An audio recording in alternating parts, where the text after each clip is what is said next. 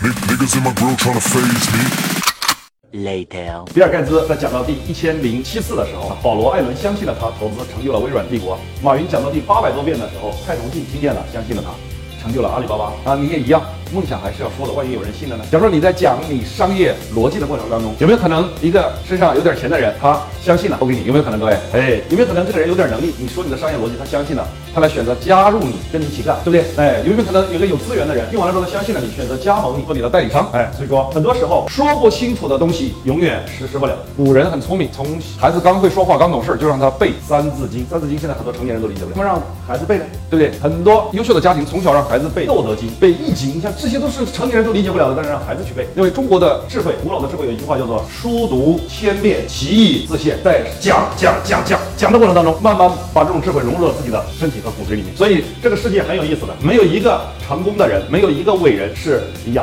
巴。你看吧，啊，瞎子、聋子、残疾人都可以，唯独没有哑巴可以成为伟人。为什么？因为他没有办法输出、输出、输出。真正的学习是输出的过程当中叫学习，而不是听、看、写、记。所以出才是真正的学习的王道啊！今天跟大家讲，输出才是学习的王道。